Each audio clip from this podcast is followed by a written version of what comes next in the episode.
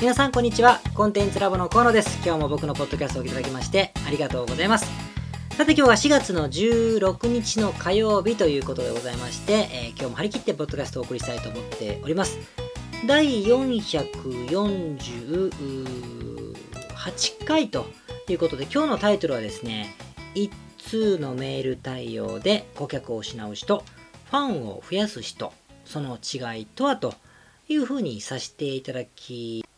すいません。えっ、ー、と、番組の冒頭でちょっとまずお知らせなんですが、えー、今年の海外のセミナーですね、日程が6月9日、あマドリッドで、えー、決まりました。でマドリッドで、えっ、とですね、あそこはあのシースタがあるので、お昼休みを挟みまして、だいたい、え4時からですね、4時からあスタートで、マドリッドでセミナーをいたします。で、一般の公開も始めましたので、今ホームページにも、あの集客のページがあるんですよね。ですから、そちらの方をご覧いただいて、えマドリッドの方はもちろん、スペイン全土、え近いヨーロッパの方々もすぐ来れる方もいらっしゃると思うので、ぜひお越しくださればな、というふうに思って、えおります。えっ、と、検索はコンテンツラボと検索いただいてもいいし、えコンテンツラボマドリッドセミナーと検索してもページが出てきますので、ぜひあの、またバージョンアップした内容で今年バージョンを、えー、いろいろたっぷりとお話したいと思っていますので、お越しいただける方はぜひお会いしましょう。あとね、あの我々のメンバーさんもあのアメリカとかヨーロッパ各地、さらにはアジア、日本から参加予定の方もたくさんいらっしゃってですね、いろんな企業の方と会える機会なので、ぜひそんなリアルな場に参加いただければなと思っておりますので、お会いできるのを楽しみにしています。コンテンツラボマドリッドセミナーで検索するとページが出てくるので、今すぐチェックをしてみてください。じゃあ、えっ、ー、と、ちょっとごめんなさい。あの、告知で始まって申し訳ないですが、本題の方に戻っていきたいと思います。ないんですが、あのー、メールという話をするとですね、やっぱりマーケティングとか、インターネットビジネスについていろいろまあ、述べるようなあ番組ですのでですね、メルマガの話をすると思った人って多いんじゃないですかね。例えばメール1通で1000万円を生み出す技術をお話しましょうみたいなね、風にやるのかなと思った人もいると思うんですが、申し訳ありません。今日はね、あの、メールマガジンの話じゃないんですね。もちろん、あの、メールマガそのものが1通出すだけで、お金を生み出すよというツールであることは間違いないし、多分、多分今のこの2018年であってもメルマガがやっぱり史上最強のツールであるということは間違いないと思うんですよね。ただですね、まあそれは話はまた今度したいと思うんですが、あのー、その前にですね、もっと大事なことがあるんじゃないということで、えー、今日はね、メール対応。メルマガっていうのはこちらから送るものだと思うんだけども、メール対応ですね。メール対応って双方向のものになるじゃないですか。メールが来て、こちらが返事するという類のものですけども、メール対応についての話をしたいなというふうに思って、えー、いるんです。で、なんでかって話は、ちょっとこれからしていきたいなというふうに思うんですけれども、だってメール対応って、皆さん、例えば情報を、情報だけを売っていたりとか、もしくはものすごく単純な、なんていうのかな、転売、転売っぽい、えー、ネットショップで物を売ったりとかでもしてない限り、メール対応って日常的に行っってると思うんですよ。まあメルマガもやってるわよってことだと思うんだけど、でもメール対応はあ少なくても全ての人が行ってると思います。しかも日常的にね、行ってると思うんですよ。例えば見込み客の方に、えー、から質問があったらそれに答えたりとか、はたまたこう既存のお客様からの質問に答えたりとか、もしくは、あのー、先生業みたいなことをしてる場合は、答えると、メールに答えるってことそのものでお金をいただいている場合も、お金をいただくサービスの中に答えるというものがメールで答えるということが入っている場合もあると思うんですね。で、こんな日常的なメールなんですが、実は重要で、メールマガとか、まあ、ブログでですね、いくら啓蒙したりとか、いくら丁寧にこう、教育したりとか、インスピレーションを相手に与えてもですよ、あと、ウェブサイトのコピーライティングをものすごく秀逸に、まあ、AB テストを繰り返してよろしくしたとしてもですね、したとしても、そこでお客様になってくれた方々に個別のメール対応でそもそもしょぼいことをしちゃうとですねやっぱりその後に得られる LTV って言うんですけど顧客障害価値というか、まあ、その方々が使ってくれるお金ですよね。それがもうなくなっちゃってですね何百万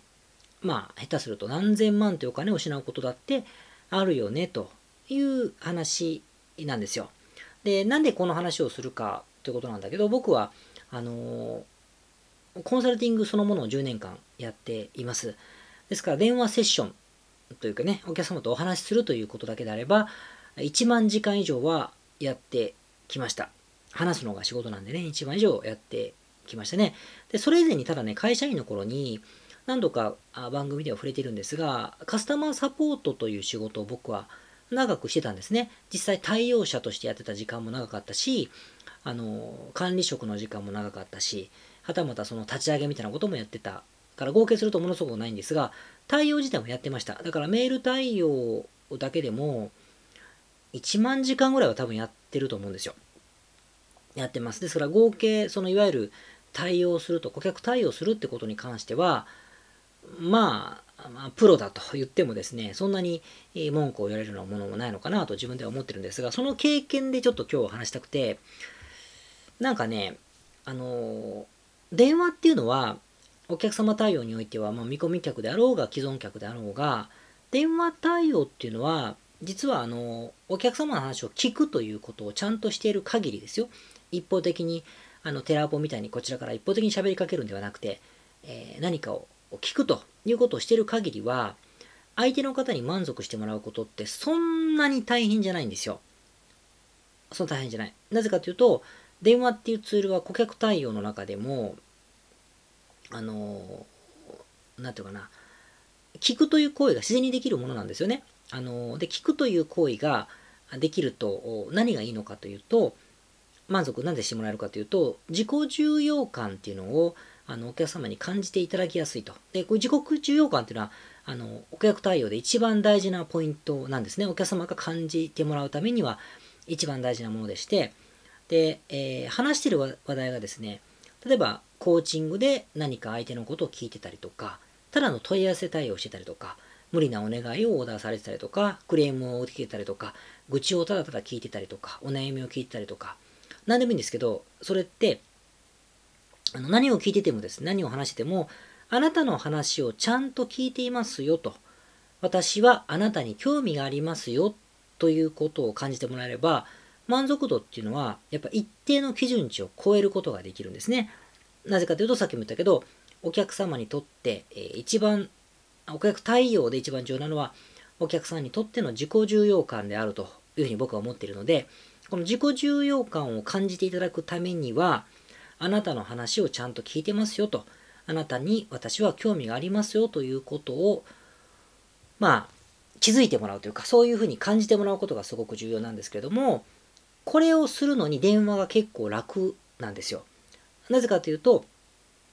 あの聞くとかね、電話っていうのは聞くとか、えー、うなずくとか、復唱するという基本的な動作だけで、それが果たせるんですよね。だから、えっと、例えばあ、文字にしてしまうと、こんな感じですよ。お客様が、えー、この服を今度のパーティーに着てきたいと思ってる。今度の連休のパ、ゴールデンウィークの連休でパーティーで着てきたいと思ってますと。えー、この商品を購入したんですが、え間に合わせていただくことはできるでしょうかというふうに買った後でもいいから聞いたとしますよね。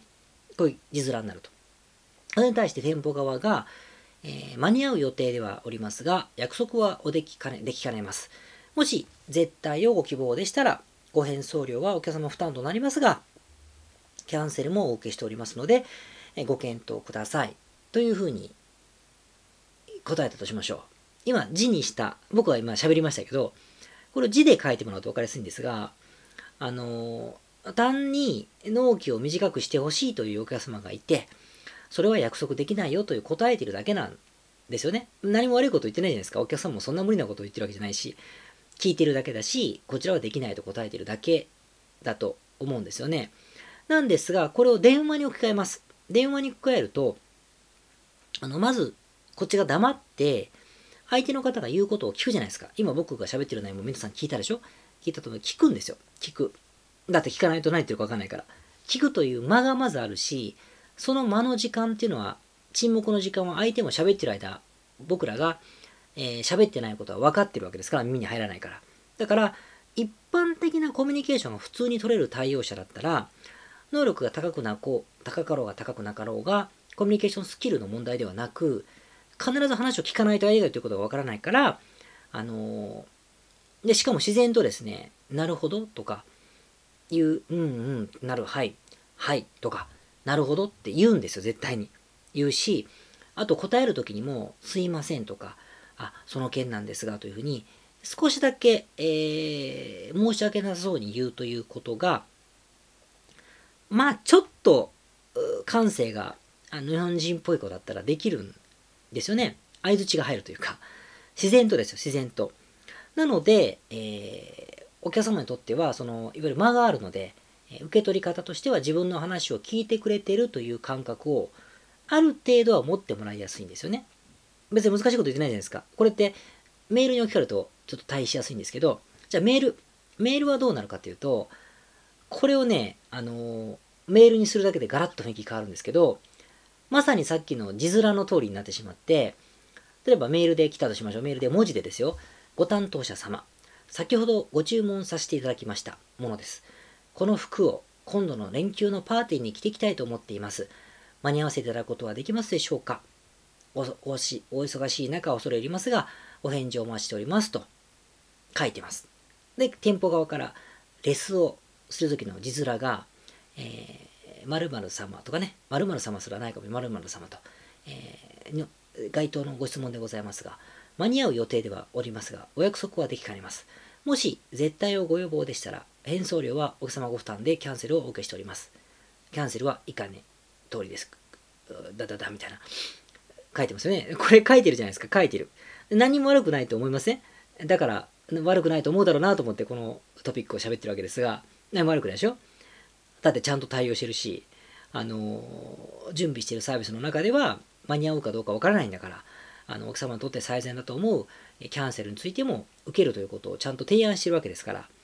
何も悪くないじゃないですか。悪くないと思うんです、普通は。でもですね、これだとダメなんですよ。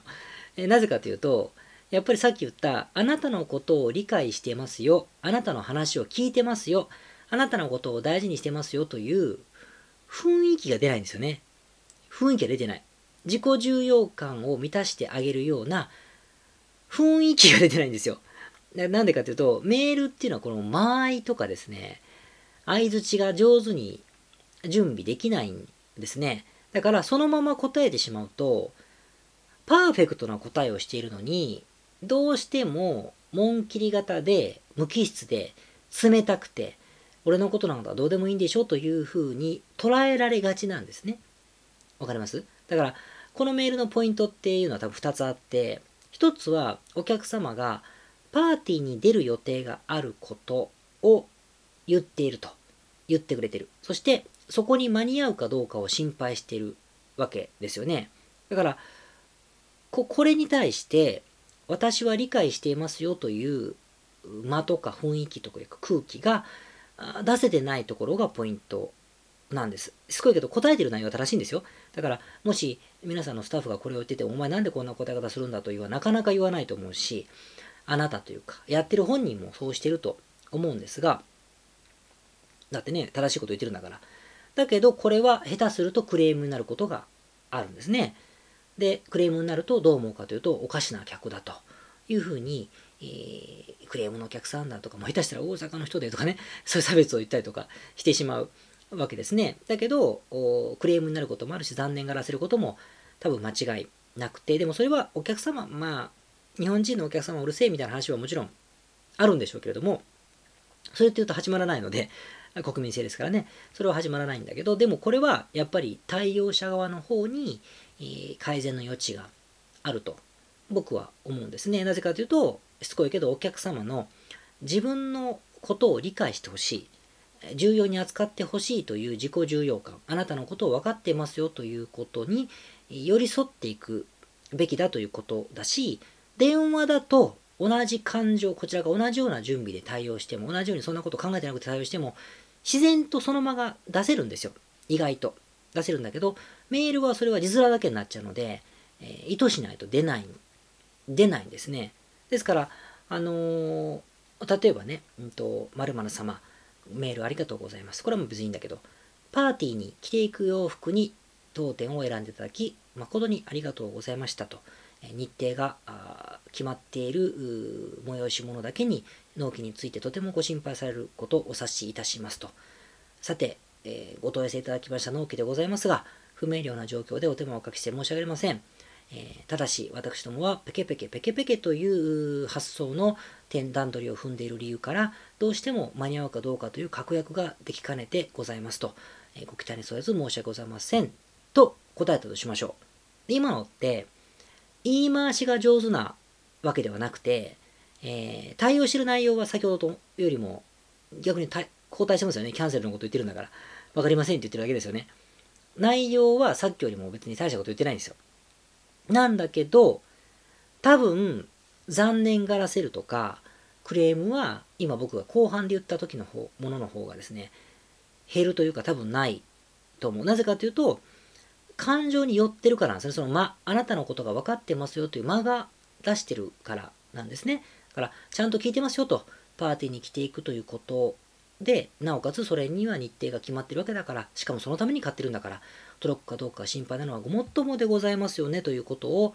ちゃんと分かってるよ、ちゃんと聞いてるよ、ちゃんとそういう事情は認識してるよというふうに表現してるところがポイントなんですね。だから極端なこと言うと、何を答えるか、どんなサービスレベルにするかということよりも、何ができますよとか何ができませんという答える FAQ の Q、Q&A の A ですね。FAQ の Q じゃないや。えっと、Q&A の A。どういうふうに何を答えるかよりも、どのように表現するかの方が、やっぱり重要なんですね、メールっていうのは。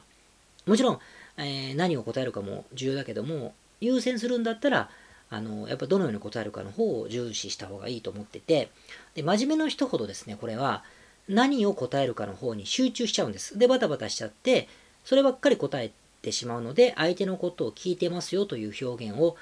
抜かしてしまうんですよ。それは私できるんだろうか約束できるには約束できないな、みたいなことで聞かれたことに答えようとやっぱりしちゃうんですよね。違うんですよ。なぜそのように聞いたかの方にフォーカスをしないと、やっぱりクレームになる、はたまた残念がる、二度と買わないということになり得るし、逆にそれが寄り添っていれば、次も買おうとか、また選んであげようかなとか、悪い気はしなかったよというふうな評価になって、やっぱり LTV に最後はつながるという話になるんだろうなと思うんですよね。だから、私を大事にしてくださいというメールは、やっぱ特に大事にする必要があって、まあこうやって言ったらなんか、なんかめんどくさいことしなくちゃいけないなと思うと思うんだけど、別に全部をやれなんて言ってなくて、えー、要件だけ答えてくれっていう人だっているし、全部のメールがお客様が同じ人だとしてもそんな風に送ってくるわけじゃないんですよ。それはわかりますよね。なんだけど、私にを大事にしてくださいなというサインが入っている、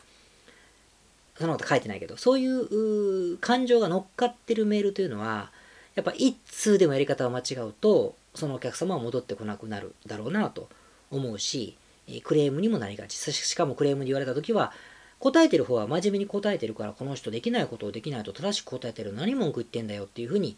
またわけわかんない話になっちゃって、うーん、なんかね、いつしか戦ってる感じになるわけですよ。もうこれは僕はもう、クレーム対応とかカスタマーサポートのスタッフのことが散々トレーニングをしましたし、えー、管理もしてマネジメントしてたけど、もう大体そうですよね。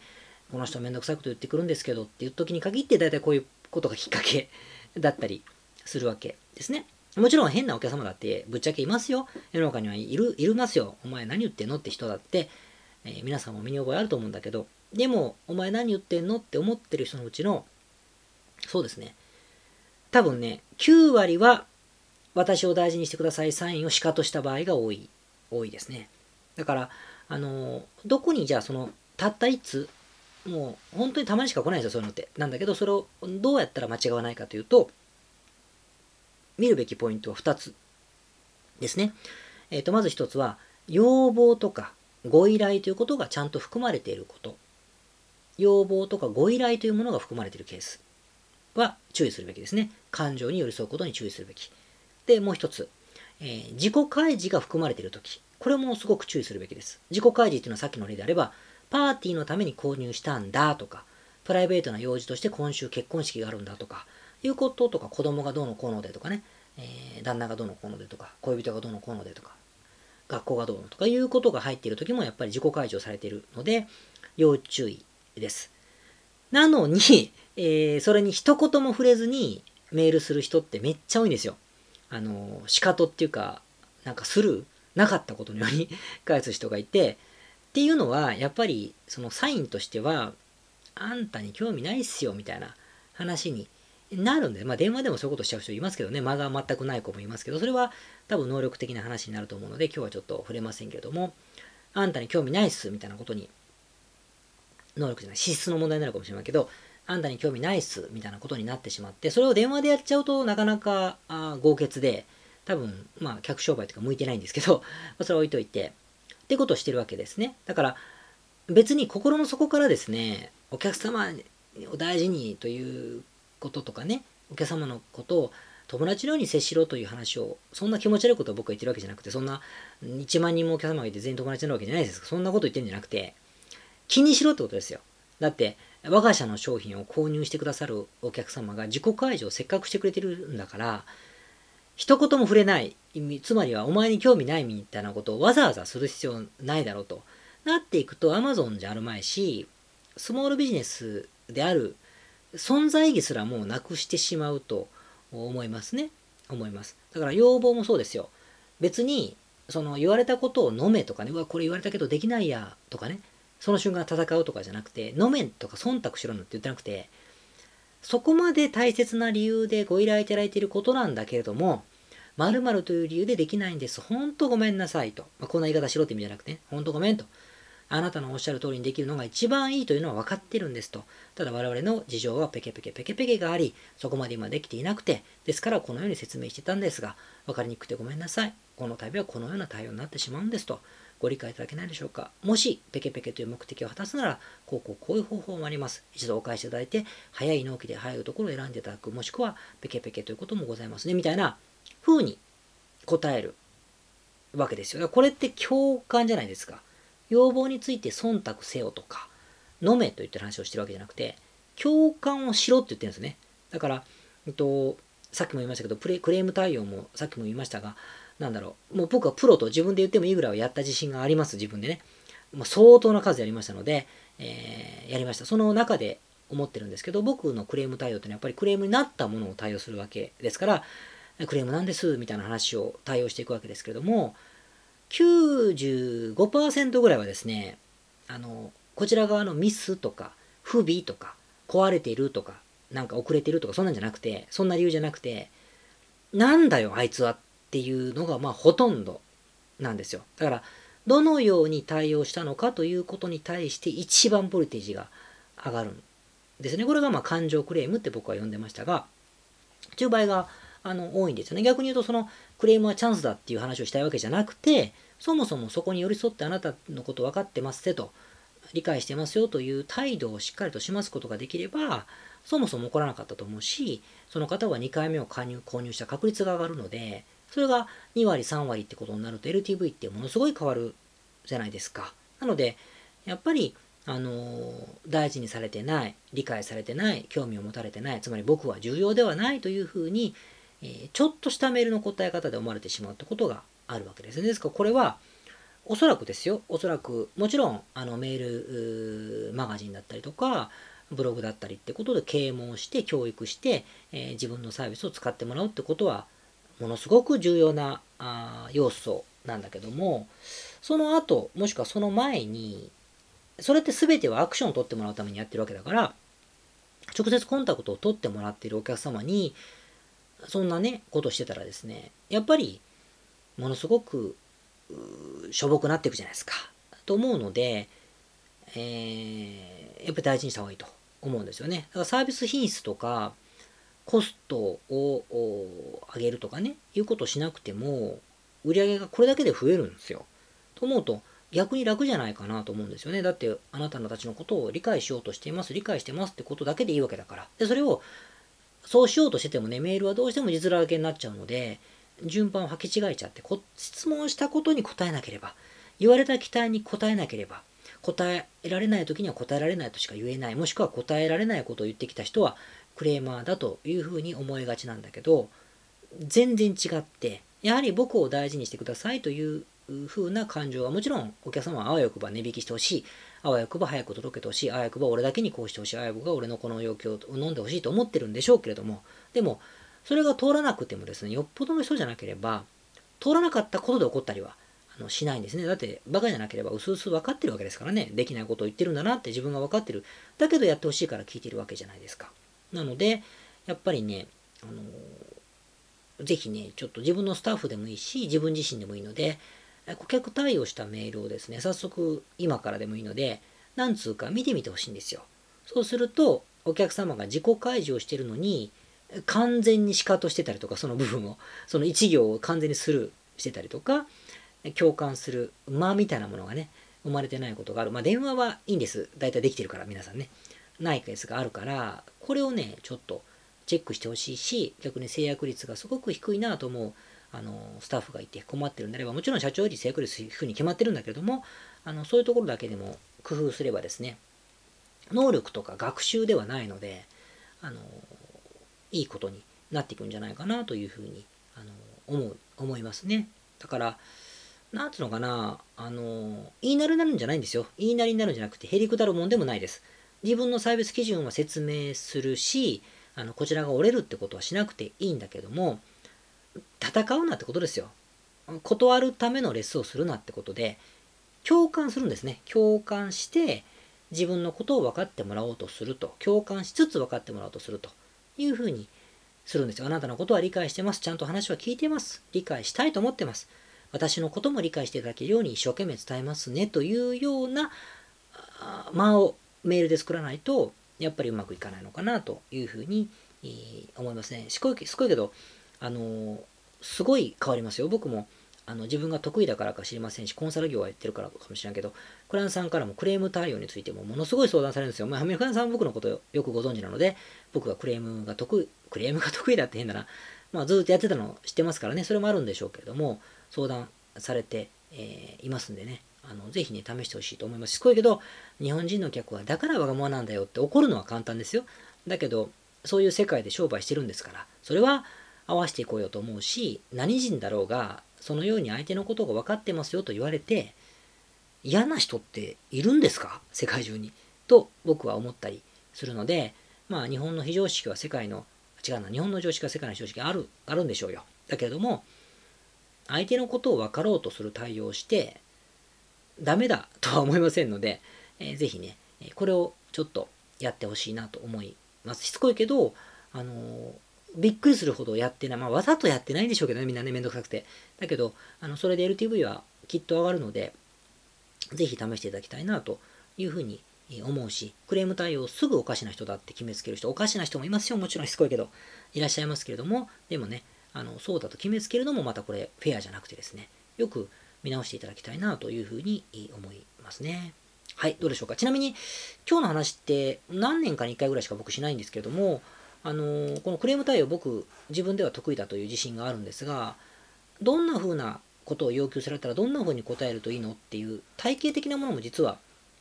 あるんですよね。だから、もし客商売なさってて、こういうクレーム対応についてとかのガイドラインだったり、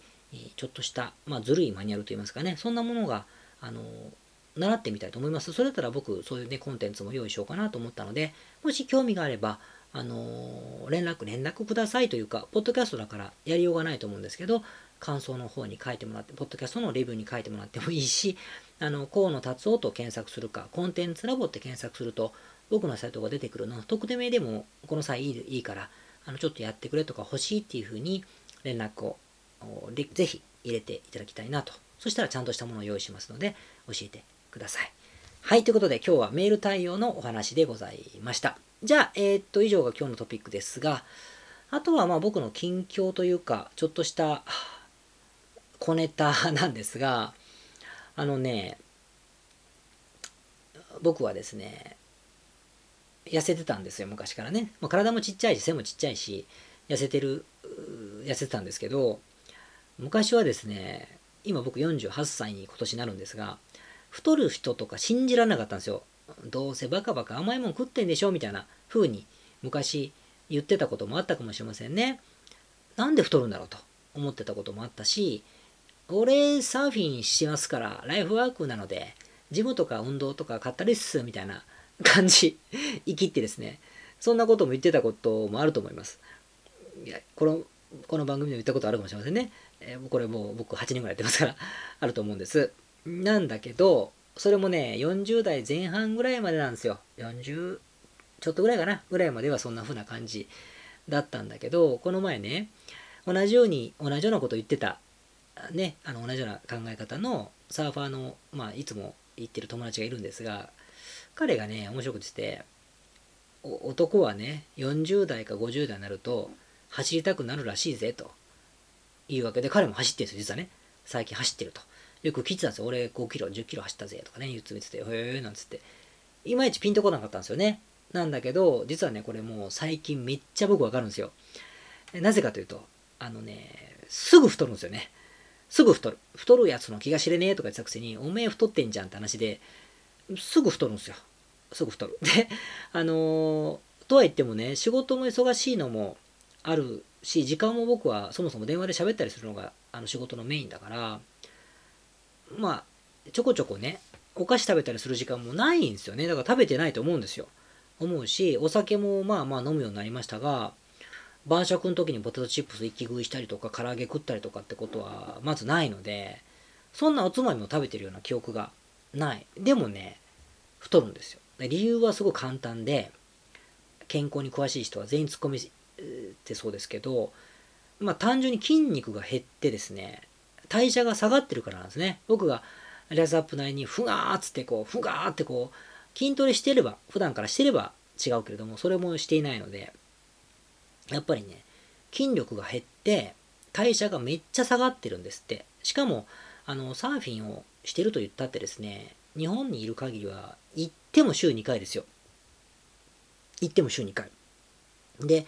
あの、まあ、慣れてるしね、サーフィンの動きそのものに自分は慣れてますから、ハワイとかにね、滞在中だと毎日サーフィンするから運動量って全然違うんですが、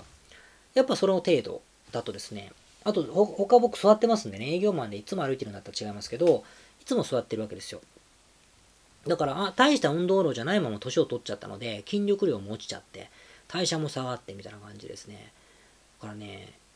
太るんですよね。しかもですね、足の筋肉の衰えが半端なくて、まあ、日本、なんか、人間の筋肉のほとんどの分量というか、7割ぐらいは足なんですってね、下半身なんですってね。その大胸筋をうんってムキってやるよりもね、下半身の方がよほど筋肉はでっかいらしく、そこの衰えが半端ないなと。だって自転車子供のしていくと、僕足重くて痛くなっちゃうぐらいなんですよね。坂とか登ると。ちょっとやばいと思ってですね、ちょこちょこね、走るようにしてるんですよ。あ、あと、やっぱり俺もみたいな感じで。だから、クライアントさんでもランナーさんがいますんでね、いろいろアドバイスとかもらってますよ。だから、50代でもね、ご紹介しておきますと、50代なのに、50代なのにね、バリバリのランナーさんでフルマラソンとかも出てね、しかも速いタイムで走っちゃう、あの、ロサンゼルスの上野さんというライフコーチのスーパーコーチの方がいらっしゃるんですが、あのに教えてもらったりとかですね、あと、熊本ででっかい EC サイトやってる堤さんって社長がいるんですが、あの彼もフルマラソン、すごく趣味でいつも出られているので、ランナーだってことはもちろん知ってるじゃないですか、そういう方に聞いてね、靴とかどんなんがいいですかね？とかね 聞いてですね、やってますよ。だって、マラソンも出ないくせに、単に歩くのと同じぐらいの距離で、ジョギングを根性なしでやるだけなのにね、結構理論からいくタイプなのでね、やってる人に聞こうと思って教えてもらったりしてね、いや、それはね、ちゃんとした靴の方がいいよとかね、えー、いろいろ教えてもらいながらですね、あのー、やってますね。ということで、あの、まだまだね、サボるかもしれませんがね、50代になると、50代に近くなると男は走りたくなるというのはね、これはね、本当ですよ。なので、あのまさか自分がナイキのランニングシューズを買うとかはね、まさか思ってなかったですね。で、これを聞いてる人はおじさまが多いと思うんですけれども、あの女性も含めて聞いてらっしゃるかもしれませんが、でもね、50様多いんですよ。でもね、30代の男性とかの方も聞いてるでしょ？その人ってあなたですよ、あなた。あなたは、へえ、ご苦労なこった、みたいな。俺関係ねえな、みたいな。俺は太らないしな、とか、俺ちゃんとやってし、とかって思ったでしょ？思ったと思うんです。で、まあ、思っとけよって話なんですけど、今はね、そう思っててください。でもね、あなたもね、絶対に僕らの年になると、お、走らなきゃと思うはずなのであのよほど普段から運動してない人はね、えー、もうやっといた方がいいかもしれませんよというふうに思ってまだ何もやってないくせに、えー、思う今日この頃ですね。格言男は50になると走るということなようでございますので、えー、みんなちゃんと運動して、えフィジカルを鍛えましょうね。ということで、え多分ねコピーライティングの技術を磨くよりも多分大事かもしれませんよ。ということで、えー、今日はそんなところで、えー、ございますね。はい。じゃあ、えー、以上でございます。また、えっ、と、次回、えー、良い内容を考えてお送りしたいと思いますので、また次回お会いしましょう。ありがとうございました。最後にまた改めて、えスペインのマドリッドのセミナーのことをもう一回申し上げておきます。6月9日の、え4時からスタートでございまして、え限定人数でやりますので、ぜひ気に入りの方は、早めにお申し込みいただきまして、当日、現地でお会いしましょう。僕はまたマドリッドに行って、えその後、えっ、ー、と、ちょっとね、海辺の街で行きたい場所があるので、そこに寄りまして、あとはまあ仕事絡めて、えー、多分ですが、イタリアとオランダに寄って帰る予定なんですが、まあ、またその辺もまたシェアしたいと思いますので、えー、ぜひお話をしましょう。えー、ぜひよろしくお願いいたします。検索はコンテンツラボマドリッドセミナーで検索するとページが出てきますので、チェックをしてください。ポッドキャストをお聞きの皆様こんにちは。コンテンツラボの山口よし子と申します。普段はサンフランシスコに住んでおります。いつもご視聴どうもありがとうございます。お聞きの日本の方海外の方企業で制約に縛られない自由なライフスタイルを実現したいと思いませんか？